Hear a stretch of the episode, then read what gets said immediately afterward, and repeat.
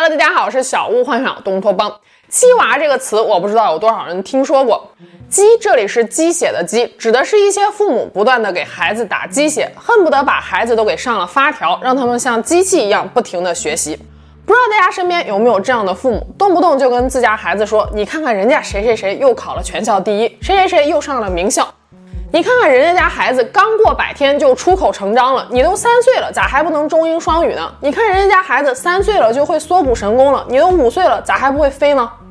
一九九九年，一个看似普普通通的四川成都女孩刘亦婷，以全额奖学金被哈佛大学录取。随后，其母刘卫华光速出版了一本题为《哈佛女孩刘亦婷素质培养纪实》的书，从此开天辟地，开创了中国鸡娃父母的先河。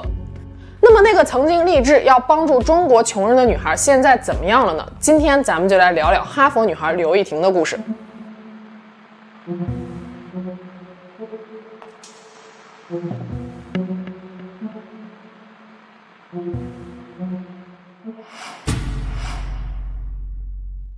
一九八一年，刘亦婷出生在一个普通的知识分子家庭，母亲是杂志社的一位编辑。刘亦婷一岁八个月时，她的亲生父母因为感情不和而离婚。母亲刘卫华拿到了刘亦婷的抚养权，所以刘亦婷幼儿时期的家庭教育主要都来自于母亲。刘卫华深信人生一定要赢在起跑线上，她在刘亦婷出生之前就买了各种各样的早教书籍。孩子刚生下来就进行各种早教训练。刘亦婷十五天时，刘卫华开始对她输入各种单词，教她语言。在月子里培养他对艺术的兴趣。一岁三个月时，刘卫华教他如何抒发感情；一岁半时教他背唐诗。即使是帮忙带孩子的刘亦婷的姥姥，也需要先培训后上岗。没有读完早教书之前是不准带孩子的。刘卫华还给他的母亲，也就是刘亦婷的姥姥，列了一张婷儿生活安排表和饮食安排表，容不得一点闪失。刘卫华就是那种把所有的宝都压在孩子身上的父母。为了更好的培养和照顾刘亦婷，刘卫华在考上了上海戏剧学院之后，也毅然放弃了深造的机会。当刘亦婷到了上小学的年龄时，刘卫华四处托关系，把女儿送进了区重点小学就读。刘亦婷七岁那年，刘卫华再婚，对方名叫张新武，也是一名杂志社的编辑，和刘卫华是同行。张新武对刘亦婷视如己出，最重要的是他的教育理念和刘卫华的教育理念是高度契合的。上学期间，一旦刘卫华觉得所在的学校不能给女儿带来竞争力和压力的时候，他就会毫不犹豫地给女儿办理转学。刘亦婷也不负众望，在母亲与继父的双重督促之下，成绩一直都很优秀。一九九三年，十二岁的刘亦婷进入成都外国语学校读初中，之后继续在那里读高中。一九九六年，刘亦婷被《苍天在上》的剧组选中，忙里偷闲的还去演了个电视剧。拍完戏回到学校考试，还拿了个全班第一。参加全国初中物理知识联赛，得了个二等奖。其实这一切都是刘卫华精心为女儿安排的社会实践活动。至于为什么，稍后我们再说。一九九七年，刘亦婷获得了一个到美国学习交流的机会。在二十天的时间里，刘亦婷和其他同伴们一起访问了二十多所美国的中学。交流结束之后，有一些同学表示之后想要到美国留学，但是刘亦婷却斩钉截铁地说：“我不要去美国上学，一个人应该先学好自己国家的文化。我要考北京大学。”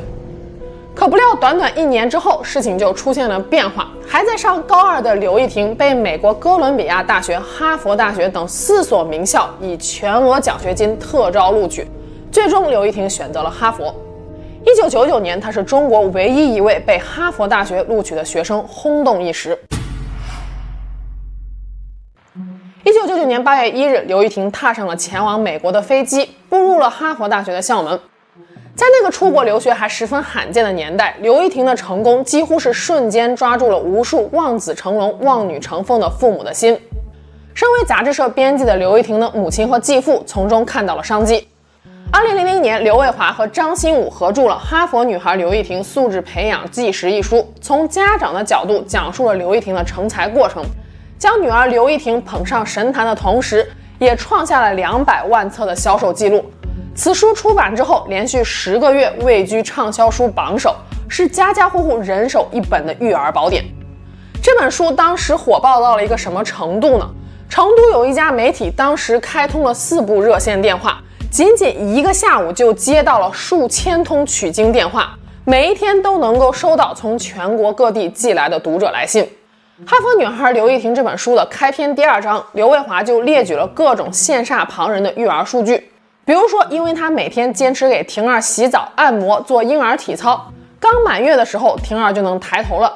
三个月大的时候，婷儿就开始认生，比平均水平提早了六个月；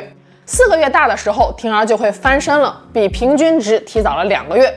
一般婴儿十个月大时才出现的理解性记忆，婷儿六个月的时候就有了，她能够明白词汇与物体之间的关系。十个月大的时候，艺术细胞已经形成，会哼唱歌曲；不到三岁时就会讲《红楼梦》的故事了，还能够主动承担一些打扫家庭卫生的任务。每一次吃完东西，桌面和地面的果皮、瓜子壳都是由婷儿自己收拾的。刘卫华说，他的育儿方式是参考了19世纪初的德国神童卡尔威特的培养过程。最重要的是，书中字里行间都暗示着婷儿的优秀不仅仅是天赋，更是可以通过后天培养而达到的。这就相当于给无数的父母画了一张大饼，加打了一剂强心针，让他们误以为只要按照刘卫华的教育方式按部就班，他们的孩子早晚有一天也能上哈佛。那么刘卫华的教育秘方究竟是什么呢？书中有一个非常著名的捏冰情节，为了锻炼女儿的毅力，刘卫华和张新武让不到十岁的刘亦婷练习徒手捏住一块冰。刘亦婷在日记中写道：“第一分钟感觉还可以，第二分钟就觉得有刺骨的疼痛，我急忙拿起一个药瓶看上面的说明以转移注意力。到了第三分钟，骨头疼得钻心，像有千万根冰针在上面跳舞似的。”我就用大声朗读说明书的方法来克服。当爸爸跟我说时间到了的时候，我高兴地跳着喊着“万岁万岁，我赢了”。可我的手却已经变成了紫红色，摸什么都觉得很烫。除此之外，刘亦婷的妈妈还独创了一个训练孩子耐力的方法，那就是踮脚站立，每一次三十分钟。为了改掉刘亦婷粗心大意的毛病，刘卫华会让她整本整本地抄写成都市电话号码簿。有不少人在网上回忆青春说，自己的父母当年就是因为看了《哈佛女孩刘亦婷》这本书，当天晚上就回家把自家冰箱里的冰给凿了下来，让他们练习捏冰，从一分钟到五分钟，再到直接把冰捏化，以为这样就能像刘亦婷一样考上哈佛。可事实上，真正能上哈佛的人又有几个呢？没有把肌肉冻到坏死就万幸了。刘亦婷的日记之所以能在书中公开，是因为她从小就被妈妈要求必须要每一天都写日记，而且写完了还要给妈妈看，毫无隐私可言。还有网友吐槽说，当年自己的妈妈看到了书中的这样一段话，说孩子的文具不应该过于五颜六色，容易分散注意力，于是果断把他最心爱的文具盒给扔了。刘卫华并非教育学或者是心理学科班出身，书中的很多教育方法放在今天来看都是不恰当的。甚至你不贴上一句危险动作，请勿模仿，估计这本书搁今天都过不了审。可是，在那个互联网还不发达、育儿书籍也不普遍的年代，大部分父母都无法广泛的接触到优质的育儿知识。再加上编辑出身的刘卫华、张新武夫妇又擅长出版营销，一些缺乏判断力的家长就认为他们的成功经验是可以被轻易复制的。直到二零零四年十一月，另一本题为《教育孩子需要大智慧》。哈佛女孩刘亦婷真相的书闯入大众视野，刘亦婷这才被逐渐拉下了神坛。哈佛女孩刘亦婷真相一书的作者名叫萧瑜，她在接受采访时曾经说过，两年前她开始关注哈佛女孩刘亦婷这本书，她认为用一个模板来教育孩子是一件很糟糕的事情。试卷考不到的东西，社会会考到。急功近利的学习者固然能够获得一时的成功，但长久来看，终将遭到社会的毒打。在书中，肖瑜对刘亦婷被哈佛录取的情况进行了详细的分析，认为刘亦婷之所以能够拿着全额奖学金被哈佛录取，是因为找到了一位重磅推荐人，在这位推荐人的帮助下，充分利用了哈佛大学招收中国学生时存在的制度漏洞和缺陷。才被哈佛给录取的，根本就不是综合素质教育的结果。刘亦婷在高二参加赴美夏令营时，结识了一位贵人，致力于中美文化交流的美国律师兼政府议员拉瑞·席穆斯。刘玉婷在申请哈佛时，连 SAT 成绩都没有。SAT 是世界各国高中毕业生申请美国大学以及奖学金时的一个重要参考指标。这样一个举足轻重的考试，刘玉婷都没有参加。按理说这应该是她申请时一个很大的劣势。但是拉瑞熟悉美国高校的申请流程，在他的帮助下，刘亦婷成功避雷。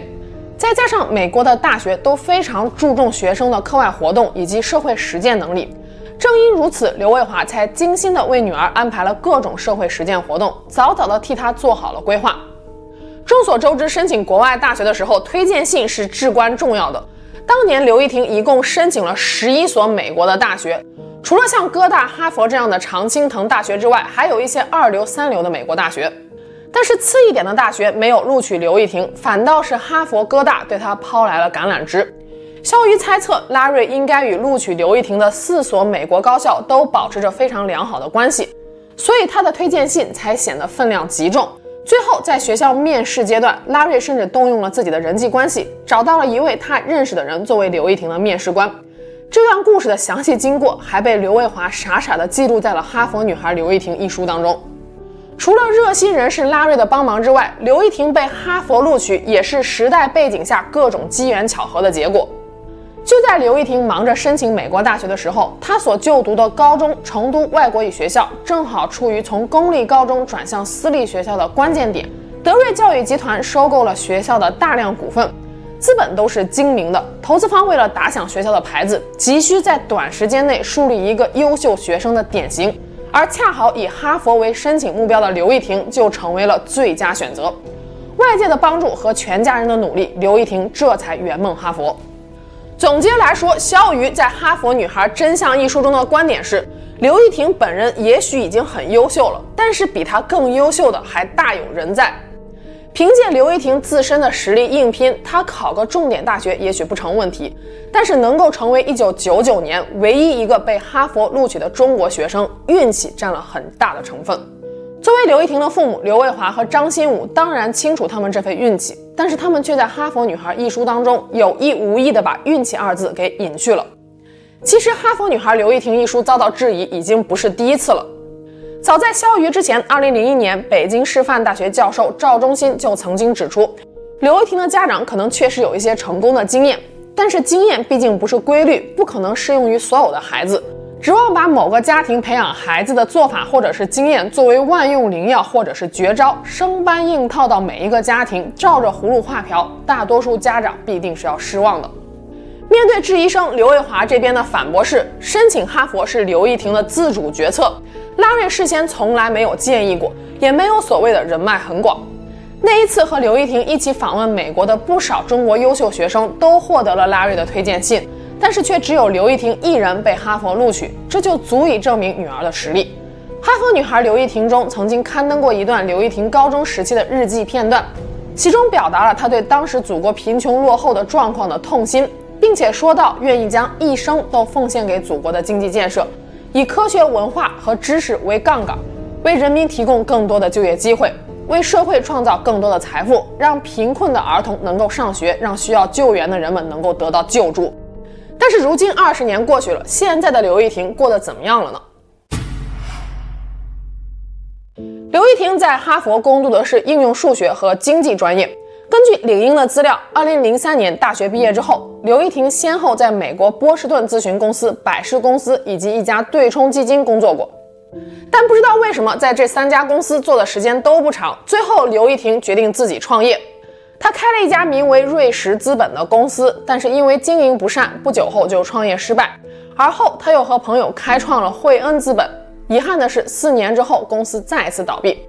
如今，刘亦婷是秦岭资本的合伙人兼首席运营官。秦岭资本是一家为机构投资者以及高净值个人提供全球资产管理和移民服务的投资公司。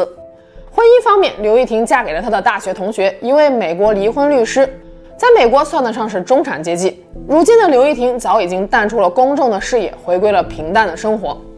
有人吐槽刘亦婷如今过得不够好，但其实是因为我们依然带着天才的滤镜去看她。认为当初的哈佛女孩那样一个神童应该取得巨大的学术成就才对，拿几个诺奖都不过分。但其实哪来的什么神童，不过是造神运动的产物罢了。刘亦婷的父母当年通过兜售自己所谓的成功经验，狠赚了一波家长们的智商税，短时间内通过版税入账上百万，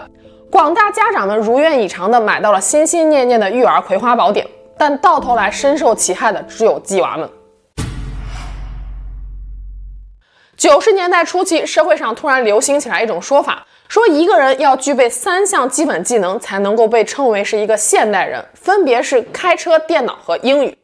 除了开车有年龄限制之外，其他两项都可以从小抓起，也就是说都有鸡的空间。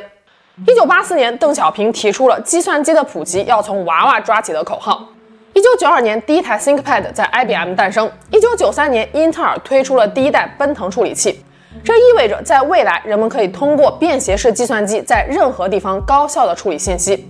可是，根据统计局的数据，一九九三年全国职工的平均工资只有三千二百三十六元。电脑对于绝大多数家庭来说都是可望而不可及的奢侈品。但是，这并不妨碍广大家长不甘自家孩子落后于他人的心情。虽然，即使家长们给孩子买了电脑，他们也只想打游戏。做游戏机起家的段永平深知游戏的吸金魔力，他利用中华文化的精髓中庸之道，成功的将鸡娃和游戏这两个看似完全不搭嘎的东西完美的结合在了一起，做法也非常的简单粗暴，在风靡一时的任天堂红白机外面加一个键盘，小霸王学习机横空出世，就像老婆饼里面没有老婆一样，小霸王学习机里面也没有学习，这里面跟学习最沾边的东西可能就是打字游戏了。后来，段永平还咣的一声请来了成龙，让他在广告里喊出了：“想当年我是用拳头来打天下的，如今电脑时代，我儿子要用小霸王来打天下。同是天下父母心，望子成龙小霸王的口号。”一句话让万千家长心甘情愿自掏腰包。不得不说，营销教父就是营销教父，轻而易举的就创造了一个三赢的局面，学生和家长各取所需。与此同时，段永平自己的腰包也越来越鼓。电脑技能有了，想要成为二十一世纪的新兴人类，英语这道坎还得过。此时，一份叫做《英语辅导报》的刊物悄无声息地占领了全国学生的课桌。相信中国出生的八零后，没有人不知道这份报纸的。想当年高考结束之后，我整理房间，翻出来的《英语辅导报》摞起来都到膝盖了。《英语辅导报》的创刊人名叫包天人，原本是吉林省通化县的一位英语老师，没事儿就喜欢带着学生们九九六刷题。后来觉得光自己的学生刷题还不太过瘾，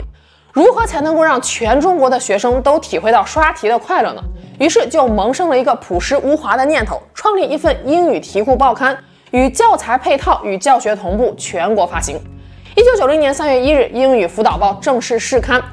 当时连一个专职的编辑都没有，只是找了一些大学老师、学生兼职。可是，在创刊当年就实现了盈利。一九九二年，报纸的发行量已经有了八十万份。一九九三年，有了公开刊号的第一年后，税后利润就高达五百万元。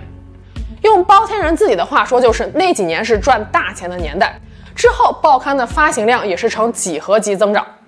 到了二零零六年前后，英语辅导报旗下已经有数学辅导报、语文学习报等几十种报刊，发行量高达一千三百万份，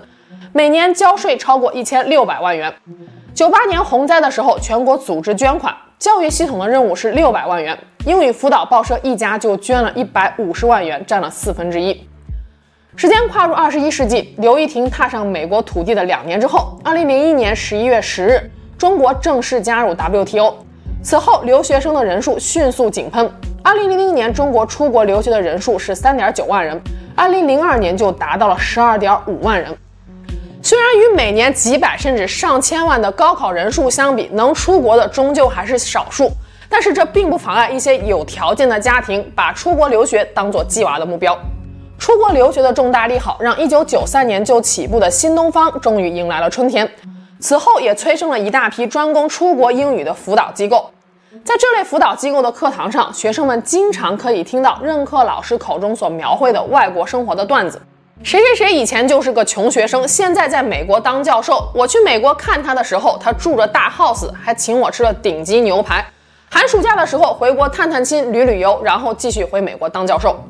时过境迁，如今小霸王学习机早已风头不再。英语辅导报虽然还在发刊，但是2015年因为资金链断裂，被46名教师告上了法庭，讨要200万的保证金。各类英语留学辅导机构因为国家政策的改变，一夜之间成批成批的关门倒闭。俞敏洪老师也开始带着新东方的教职工集体直播带货。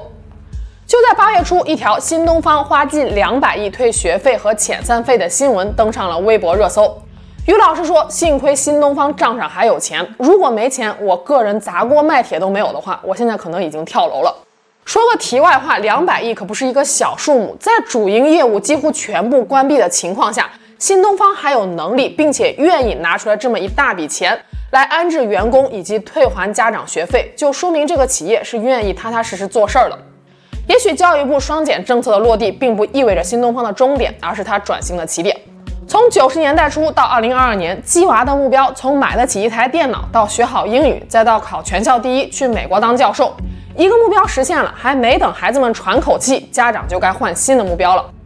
鸡娃长大了，再去鸡自己的娃。随着时代的进步，鸡娃的方式也在不断的更新换代，朝着各种奇怪的方向一路狂奔。